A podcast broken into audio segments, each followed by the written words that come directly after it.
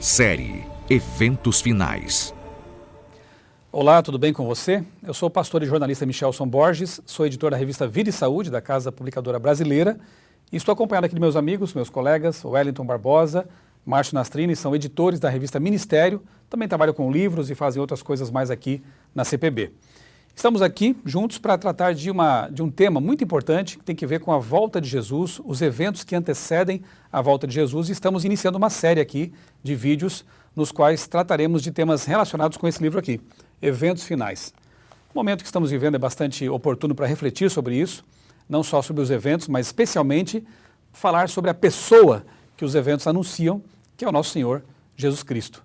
O capítulo que nos coube aqui como equipe, né, como colegas para debater, é justamente um dos primeiros. Quando sucederão essas coisas? Pastor Márcio, começando com você então, a pergunta é a seguinte. É, nós percebemos ao ler aqui no capítulo 24 de Mateus que os discípulos estavam bastante preocupados com uma data, né? Quando acontecerão essas coisas? E Jesus, ele é, aparentemente de modo estranho, mistura alguns eventos ali, né? A destruição de Jerusalém no ano 70, é, coloca também alguns eventos que tinham que ver com a sua vinda, por que ele fez isso e como entender essa mistura de temas que Jesus promoveu ali nesse capítulo? O capítulo 24 de Mateus, é, juntamente com o capítulo 21 do livro de Lucas, eles falam sobre as profecias que Cristo faz a respeito do fim dos tempos, antes da sua volta a este mundo. E no capítulo 24, especialmente de Mateus, ele está num diálogo com os discípulos. E ali então eles percebem que em algum momento Cristo está falando sobre o fim da sua trajetória terrestre, está falando também que haveria alguma coisa para Jerusalém que iria acontecer, iria ocorrer, e está falando também sobre o fim de todas as coisas na terra. E daí então, curiosos, como nós também somos curiosos por saber quando essas coisas sucederão e quando será o fim de tudo, eles perguntam, mas nós gostaríamos de saber mais claramente quando sucederão essas coisas e quando se dará a tua volta a este mundo. Então Jesus ah, deixa pontuado em Mateus três sessões bem distintas. Na primeira sessão ele fala de sinais gerais, terremotos, doenças, epidemias, guerras, fomes. Depois ele menciona também uh, um sinal geral, que o evangelho será pregado em todo o mundo para conhecimento de todas as pessoas, então virá o fim. Daí ele vai para os sinais mais específicos, clareando um pouco mais a sua resposta. Mas ele não diz o dia, nem a data, tampouco quando ele voltaria. Aí ele menciona, mas antes de eu voltar, o sol escurecerá. Isso acontece em 1780, não é? O dia escuro, 19 de maio. Acontecerá que as estrelas cairão do firmamento, isso aconteceu em 1833, já, né? E haverá também tremendos abalos, diz o livro de Lucas, né? Até mesmo os homens desmaiarão de terror diante dessas coisas que sucederão pertinho da volta de Cristo. Aí ele retorna ao assunto quando sucederão essas coisas, mostrando que para o tempo dos seus discípulos também ocorreria algo com Jerusalém. Aí ele fala da destruição de Jerusalém. Ele diz: Mas vocês, quando virem Jerusalém cercada, vocês fujam. E quem está fora, não entre.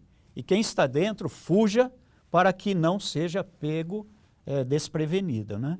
Então ele faz essa integração dos sinais gerais, sinais específicos, sem mostrar nenhuma data de tempo, mas esses sinais são realmente indícios e macro tendências de que nós estamos perto da volta de Cristo a esse mundo. Muito bom. A gente vê que a preocupação deles parecia ser com o tempo mesmo, né? Quando isso vai acontecer, né? E de fato, aqui nesse capítulo que nós estamos estudando, do livro Eventos Finais, Ellen White faz uma advertência com relação a, esse, a essa preocupação, né? Para nos preocuparmos mais com o nosso preparo, com aquele que vem, não tanto com quando ele virá. Pastor Wellington, é, com base nesse capítulo, quais são as advertências que Ellen White nos dá com respeito a essa questão de marcar datas? Primeiro ponto, ela destaca o fato de que o próprio Jesus disse que ninguém sabe o dia nem a hora. Né? Então, esse é o primeiro ponto que, que fica claro. Ela retoma essa fala de Jesus, o pastor Nastrini já mencionou ela, se encontra ali no capítulo 24 de Mateus, E aí nós, nós passamos a, a pensar um pouquinho a respeito das implicações. Se nós soubéssemos a data da vinda de Jesus. Né? E ela reflete então a respeito desse assunto. É, existe uma parábola no capítulo 25, né? ou as parábolas do capítulo 25 de Mateus, elas apontam para uma questão de preparo. Né?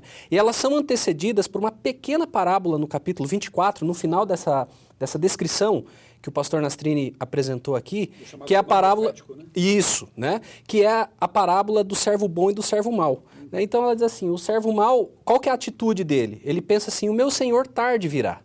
E aí, como ele sabe, como ele pressupõe que o senhor tarde virá, né? então ele acaba agindo de maneira displicente. Então Ellen White ela, ela apresenta o assunto dentro dessa perspectiva. Se nós soubéssemos a data, ela diz assim: muitas pessoas não aproveitariam isso para se preparar. Na verdade, elas agiriam com displicência, mas assim: não, eu, eu posso me alongar nisso aqui até tal período, porque Jesus vai voltar depois. Né? Então, essa displicência é, acaba sendo um dos motivos pelos quais Deus não anunciou o dia da sua vinda. Uma né? que se usava antigamente era procrastinar. Né? Procrastinar. Queriam, queriam retardar né? o preparo. Retardar o preparo. Né? Além desse detalhe, que é muito importante dentro dessa discussão, é, nós temos um outro ponto, né?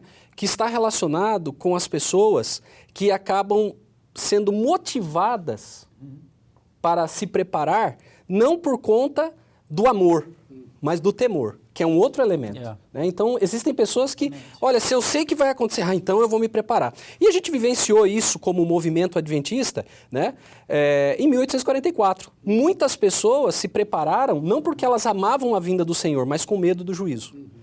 Né? Então, esse é um outro elemento que faz parte é, desse, desse motivo pelo qual Deus não anuncia a data da vinda de Jesus. E nós temos também um detalhe que jamais deveríamos nos esquecer disso, que nós não sabemos nem quanto tempo nós vamos viver. Então, a ideia é de que nós devemos estar preparados todo o tempo. Todo o tempo é tempo de preparo e vigilância. Porque ainda que nós pensássemos assim, não, Jesus vai voltar daqui a dois anos, né? É, mas eu não sei se eu vou estar vivo daqui a, a dois anos. Então, o tempo de preparo é agora. Hoje é o dia de nós estarmos prontos para ver o Senhor Jesus voltando. E como a morte é, é, é um estado de inconsciência, né? É o sono da morte, né? A pessoa que morrer agora já vai acordar contemplando é um ou não, infelizmente. Um abrir e fechar de olhos. A volta de Jesus. Né? Então é muito mais urgente do que a gente possa pensar, né? Exato. É o tempo que nos resta, na verdade. Bem, é, um, um, outro tópico que ela aborda aqui no capítulo, pastor Nastrini, é a questão de que não há mais períodos de tempo né, proféticos após 1844 que é o término daquela grande profecia né, de Daniel 8 e 9 ali, né? 2.300 tardes e manhãs. É, isso também nos serve de advertência para evitar esse mesmo problema, né? De marcar datas. É, por amor e por misericórdia, como já foi mencionado, Cristo deixou que eles mesmos pudessem compreender a totalidade dessa questão da tardância, da tardança ou da iminência da volta de Jesus, né? Ou seja, Cristo está perto ou está longe de voltar? Porque se ele desse tudo de prato feito, vamos dizer assim, para os discípulos, então eles ficariam ociosos, eles ficariam com uma vida espiritual é, sem ser santificada, eles poderiam morrer sem estar salvos para o reino dos céus, no sentido de estar no reino da glória, né? Então, Cristo, por amor e por misericórdia, ele não marca o dia nem a hora. Por quê? Porque nós somos assim, né? nós temos essa tendência. Se eu souber que amanhã ou depois eu tenho que fazer algo para não ter aquela enfermidade, não é? eu vou procurar fazer. Mas se eu tenho que me preparar todo dia, prevenindo para não ter aquela enfermidade, então dificilmente eu faço. Então Cristo deixou assim, olha, vocês agora vocês têm, ah, vamos dizer, o ângulo completo daquilo que vocês precisam saber. E daí, na Bíblia também é a mesma coisa. Nós temos várias profecias de marcação de datas. 1260 anos, da Idade Escura e perseguição não é? religiosa. Depois nós temos aí quando deveria a verdade ser restaurada e deveria surgir um povo remanescente que pregaria essa mensagem. Nós viemos exatamente num tempo profético, não é? de uma profecia com uma mensagem profética e uma mensageira profética. Nenhum outro povo veio nessa época. Então, por isso que Ellen White fala agora vamos ter eventos que vão estar caminhando como mega tendências e anunciando. E ela diz mais, no grande conflito, e aqui também ela deixa entender que esses eventos e essas mega tendências vão se tornando cada vez mais trágicos e mais frequentes. Intensidade e é? frequência. Né? E frequência. Então, terremoto sempre houve? Sim, mas não com a intensidade e frequência que tem hoje. Né? Guerra sempre houve? Sim, mas não tantas e tão intensas como hoje, com poder né, militar como hoje. Doenças, sempre teve, porque os ateus, os gnósticos dizem isso. Mas isso não é sinal da volta de Cristo, sempre houve, mas não com a intensidade e frequência. Uma pandemia de alcance planetário, como estamos vivendo agora, né? Isso. Pode ser que não haja tantos mortos porque temos recursos para lidar com ela, mas veja o alcance disso, né? Exatamente. Foi global. Foi global. Então, ela, ela diz a última profecia de tempo foi 1844 por dois motivos, resumindo a resposta. Primeiro lugar, porque 1844 foi uma decepção tremenda para o movimento adventista millerita, quando ainda não havia igreja adventista sétimo dia organizada, né, estabelecida. Mas havia o movimento de Guilherme Miller que pregava que Jesus iria voltar em 22 de outubro de 1844, à meia-noite, até a hora eles marcaram. Então houve um grande desapontamento. Dali saíram três grupos. Um grupo saiu e se tornou ateu, nunca mais entrou em igreja alguma. Outro grupo saiu e começou novamente a marcar datas para o retorno de Cristo. Nós temos alguns grupos daquela época que ainda em denominações aí evangélicas marcam datas.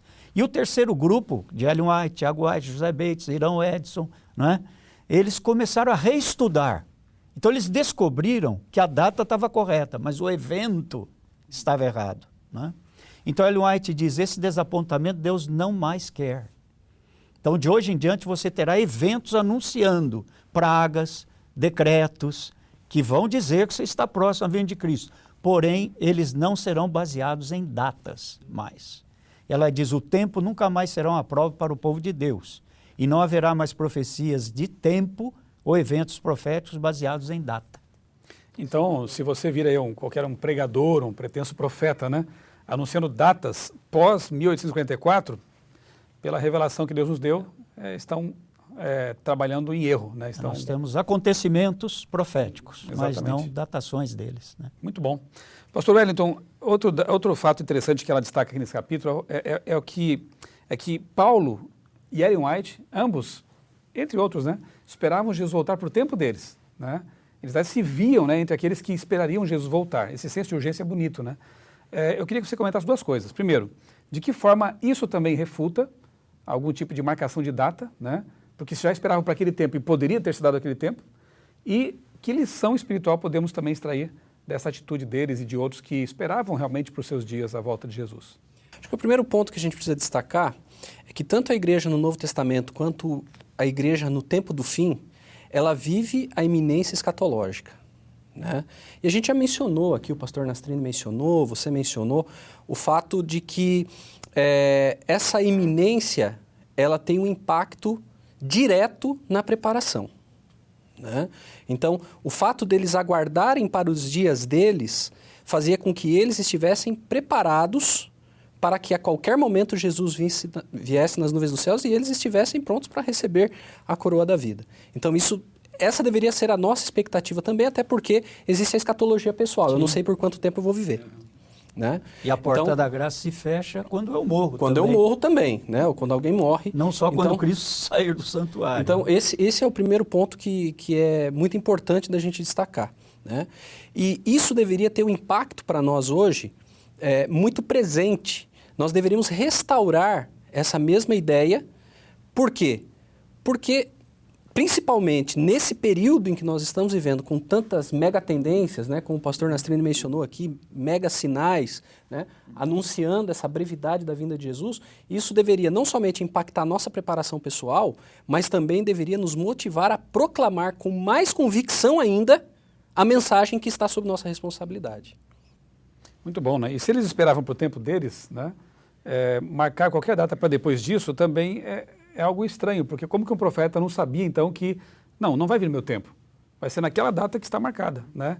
Então, realmente, esse senso de urgência é importante, é, estar sempre prontos, né? Para quando for, em que momento for.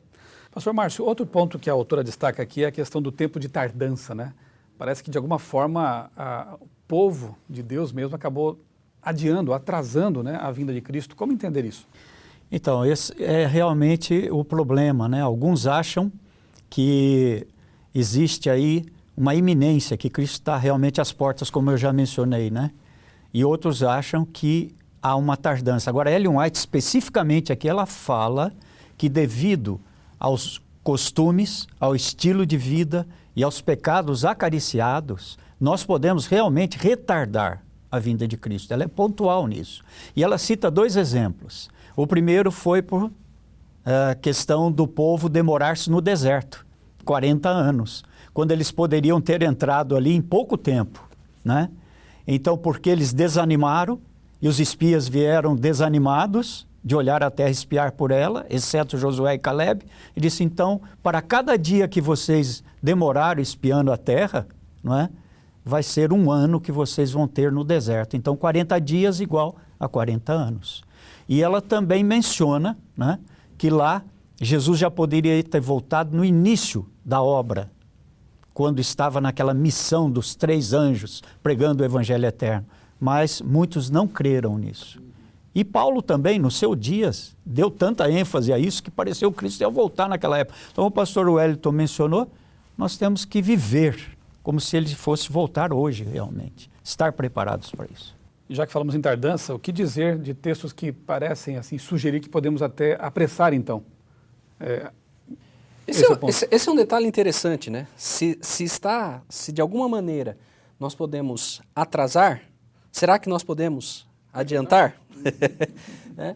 E aí eu, eu sigo num sentido oposto ao que o pastor Nastrini mencionou das características, né? Ele falou, olha, se o espírito se o espírito mundano, né? É, só inverter se, então, né? Exatamente. A, a, e aí, a equação aí, né? E aí o que eu, o que eu diria é o seguinte, para ser bem, bem pontual nesse sentido, é, é necessário que nós sejamos maduros espiritualmente.